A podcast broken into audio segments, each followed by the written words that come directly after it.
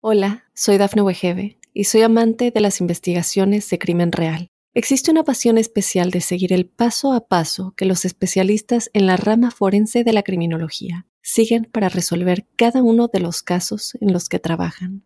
Si tú, como yo, eres una de las personas que encuentran fascinante escuchar este tipo de investigaciones, te invito a escuchar el podcast Trazos Criminales con la experta en perfilación criminal, Laura Quiñones Orquiza en tu plataforma de audio favorita. Como estamos viendo en esta serie, tus mitocondrias, además de necesitar nutrientes, también necesitan oxígeno para llevar a cabo sus múltiples funciones. Y resulta que normalmente hacemos mal algo tan sencillo como respirar.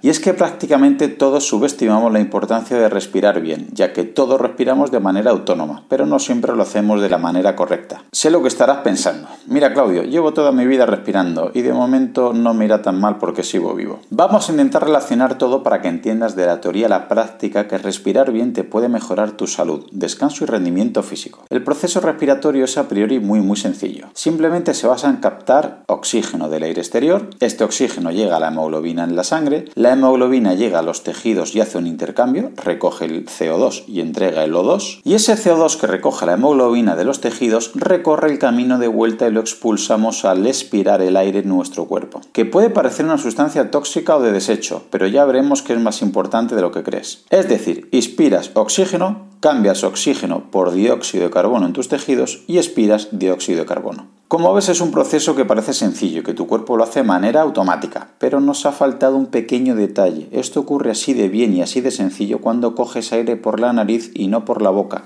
No me crees, ¿verdad? ¿Qué más dará si cojo aire por la nariz o por la boca o por el si lo importante es que llegue ese oxígeno a mis tejidos y mitocondrias. Deberías saber que la nariz está hecha para respirar y la boca para comer, aunque en momentos puntuales como en el ejercicio físico exigente nos podría ayudar, pero no debe ser la vía principal respiratoria. ¿Por qué? De primeras deberías saber que la boca es la única estructura del organismo que forma parte de dos barreras importantes para defendernos del mundo exterior, como son el aparato digestivo y el aparato respiratorio. Es por eso que la microbiota oral influye de manera directa en la microbiota digestiva y en la microbiota pulmonar. Pero no son independientes, todas estas microbiotas están interconectadas, por lo que un problema en una parte de ellas, como en la boca, puede afectar al intestino delgado, por ejemplo. Como ya hemos hablado en otros capítulos, no todas las bacterias son malas. De hecho, sin bacterias nos moriríamos una buena diversidad bacteriana para que nos defiendan y nos protejan. Pues resulta que existen más de 700 especies de bacterias en la boca, entre hongos, virus, protozoos y las propias bacterias. Y cuando las mantenemos en orden, es decir, cuando hay una simbiosis, se convierten en elementos esenciales para nuestro metabolismo. Viven en nosotros y se alimentan de nosotros, pero a la vez nos aportan ventajas. Hay un mutuo beneficio.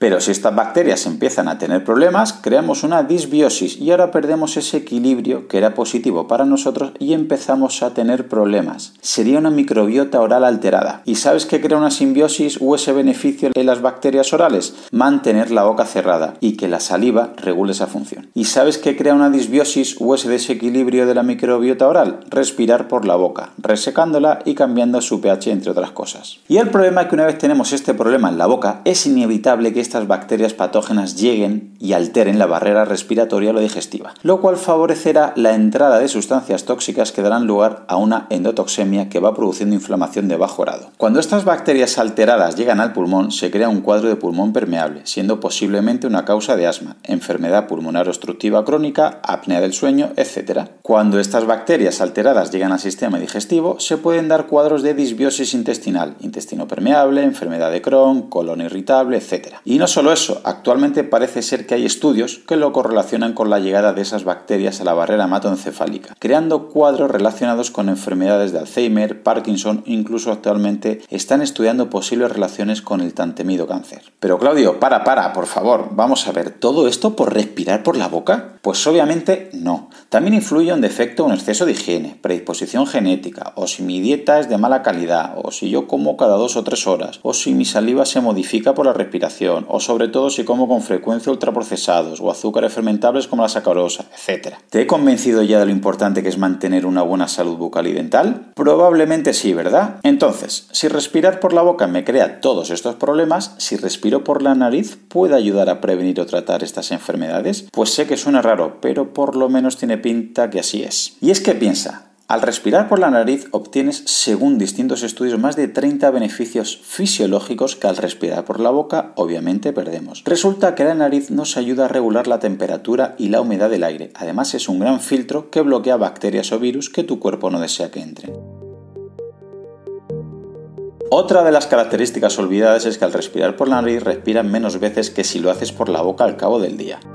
Al respirar menos veces, en tus tejidos se acumulará más CO2, que seguramente pensarás que es malo pero no es así. En el próximo capítulo te lo detallaré, pero hoy simplemente quédate con la idea que el CO2 aumenta la producción de óxido nítrico, que es conocido principalmente por su capacidad de regular la presión arterial y mejorar el riego sanguíneo. Quizás no consideres que es importante este óxido nítrico, pero debes entender la relación que hay entre óxido nítrico y la salud cardiovascular. Este óxido nítrico, al ser un vasodilatador, hace que las arterias se dilaten o abran, por lo que llega más sangre y oxígeno a tus tejidos y mitocondrias. Y esto no es que sea bueno, es imprescindible. De hecho, este proceso tiene un premio Nobel en Medicina y Fisiología en 1998 y ya para rematar, por si te sigue pareciendo poco, en la actualidad se está estudiando su uso como prevención y tratamiento contra el COVID-19. Este óxido nítrico se aumenta al respirar por la nariz y no por la boca. Vale, Claudio, me has convencido. Quiero generar más óxido nítrico. ¿Dónde me lo compro? ¿Cómo me lo tomo? ¿Lo venden por internet? Pues sí que producto de óxido nítrico, pero piensa que es un gas, así que dudo yo que lo tengan en un bote y que ese bote sea un gas, ¿verdad? Pues eso, te están engañando. No te pueden vender óxido nítrico en pastillas. Puedes encontrar precursores como arginina, citrulina o nitratos, pero hay maneras mucho mejores de producir óxido nítrico de manera natural, buena, bonita y gratis. Te digo el top 3. 1. Entrenamiento. Y sugieren que el entrenamiento puede ser un factor importante para la prevención de enfermedades mediante la inducción de enzimas intrínsecas de óxido nítrico y de antioxidantes. 2. La luz solar. Los rayos ultravioleta A reducen la presión arterial, posiblemente a través de la producción de óxido nítrico en la piel. Y en tercer lugar, respirar por la nariz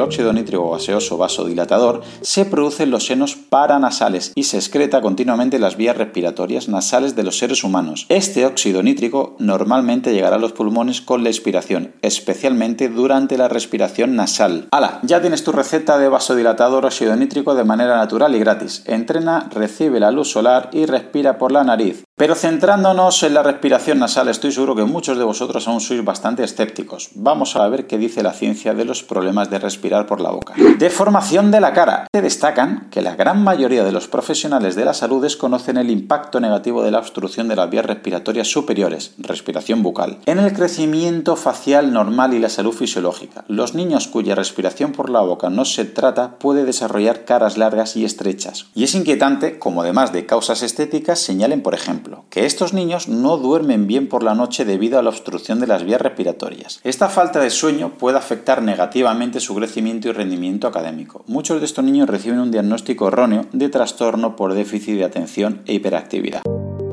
La respiración nasal es uno de los factores clave para el correcto desarrollo y funcionamiento de la cavidad bucal. Y aparte de la maloclusión, la gingivitis crónica, la periodontitis, las infecciones por cándida y la litosis están presentes con frecuencia en los pacientes que respiran por la boca, mordida abierta anterior y dientes primarios apiñados. En otros estudios concluyen que la prevalencia de la mordida cruzada posterior es mayor en niños que respiran por la boca. Como era de esperar, todos los problemas de pH de la saliva se solucionan al respirar por la al aumentar la humedad del aire expirado. Y como adelantábamos antes, si el pH de mi saliva cambia al respirar por la boca, nos puede conllevar a una disbiosis rápidamente. Bueno chicos, hasta aquí el rollo de hoy. Espero que hayáis entendido los problemas que conlleva respirar por la boca. Te recomiendo que estés atento y te explicaré por qué respirar menos veces mejora tu salud y por qué hiperventilar es un grave error ya que de manera paradójica llegará menos oxígeno a tus tejidos y mitocondrias.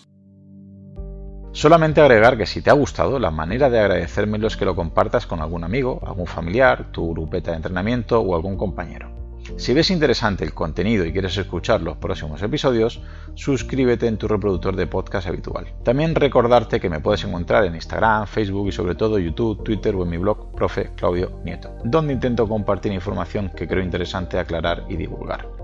Y un último favor, déjame una reseña en la plataforma que utilices me ayudarás a darme a conocer y que pueda llegar el mensaje a mucha más gente. Así que con esto me despido, muchísimas gracias por escucharme y te espero en unos días por aquí con un nuevo episodio. Hasta pronto. Hola, soy Dafne Wegebe y soy amante de las investigaciones de crimen real. Existe una pasión especial de seguir el paso a paso que los especialistas en la rama forense de la criminología siguen para resolver cada uno de los casos en los que trabajan. Si tú, como yo, eres una de las personas que encuentran fascinante escuchar este tipo de investigaciones, te invito a escuchar el podcast Trazos Criminales con la experta en perfilación criminal, Laura Quiñones Orquiza, en tu plataforma de audio favorita.